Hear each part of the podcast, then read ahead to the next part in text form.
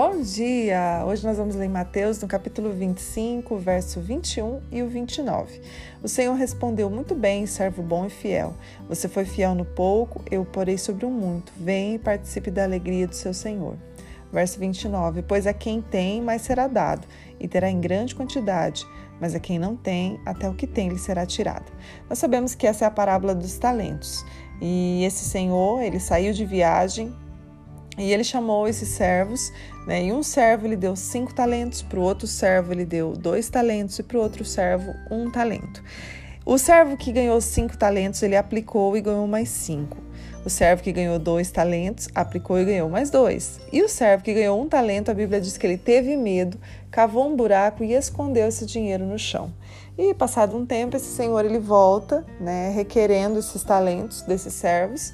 E o servo que tinha cinco aplicou e ganhou mais cinco. Então ele apresentou dez talentos. E aí esse senhor diz para ele: servo bom e fiel, foste fiel sobre o pouco e sobre o muito te colocarei. O que tinha dois multiplicou, ganhou mais dois. E ele diz a mesma frase: servo bom e fiel, foste fiel sobre o pouco, sobre o muito te colocarei. Mas o que tinha um teve medo e escondeu, ele diz assim: servo mau e negligente. Ele tira o talento né, desse servo e entrega aquele que tinha dez. Então, e ele diz ainda: a quem tem, mais será dado, terá em grande quantidade, mas quem não tem, até o que tem, será tirado. Nós olhamos aqui e vemos esses talentos que nós né, sabemos que são talentos que o Senhor mesmo nos entregou.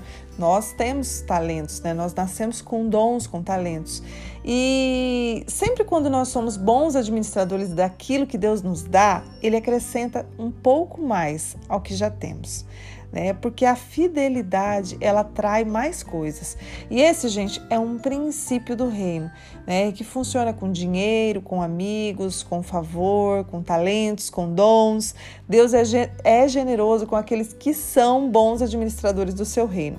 Então você vai ver pessoas, né, que têm talentos para cuidar da obra social. Você vai ver outras pessoas que têm talentos para cuidar de idosos, outros que têm talentos para cantar, outros para ensinar, outros para trabalhar com criança. Então tem diversos ali, né, uma gama de talentos. Só que nós precisamos entender que aquilo que Deus nos dá, um dia ele vai requerer.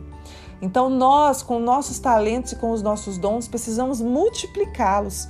Não quer dizer que você tem o dom de cantar, que você só vai cantar. Não, você vai multiplicando esse talento. Você canta, você ensina. Se precisar de que você faça outra coisa, você vai fazer outra coisa.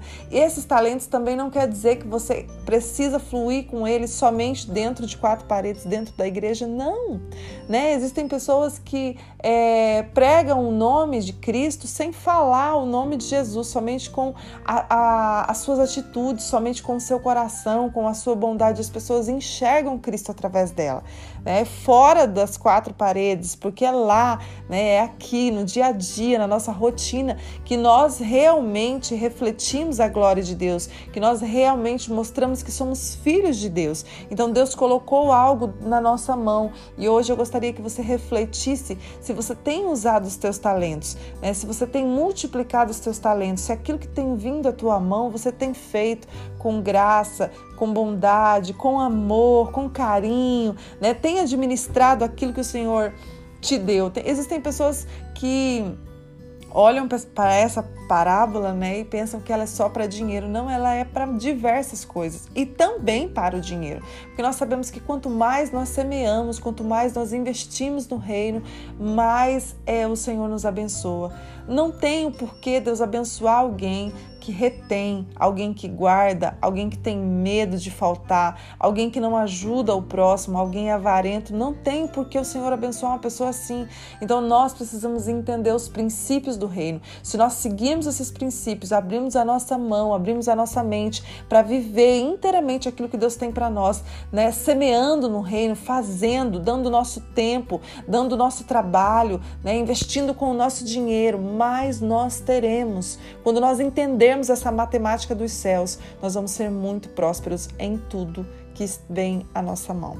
Pai, nós te agradecemos por esta palavra e te pedimos, Pai, abra nossa mente, desperta, tira a trave dos nossos olhos, Pai. Como é difícil às vezes nós entendermos, Senhor, este princípio do reino que quanto mais nós fazemos, quanto mais nós nos doamos, quanto mais nós semeamos, Pai, mais o Senhor nos entrega, mais o Senhor traz sobre a nossa vida. Quando nós somos fiéis no pouquinho que nós temos, Pai, sobre o muito o Senhor irá nos colocar. Mas nós não vamos conseguir chegar no muito se não formos fiéis no pouco. Então, nos ensina, nos ajuda, abra nossa mente, nos desperta, Pai, tira a cegueira dos nossos olhos, porque queremos chegar neste lugar que o Senhor preparou para nós, em nome de Jesus.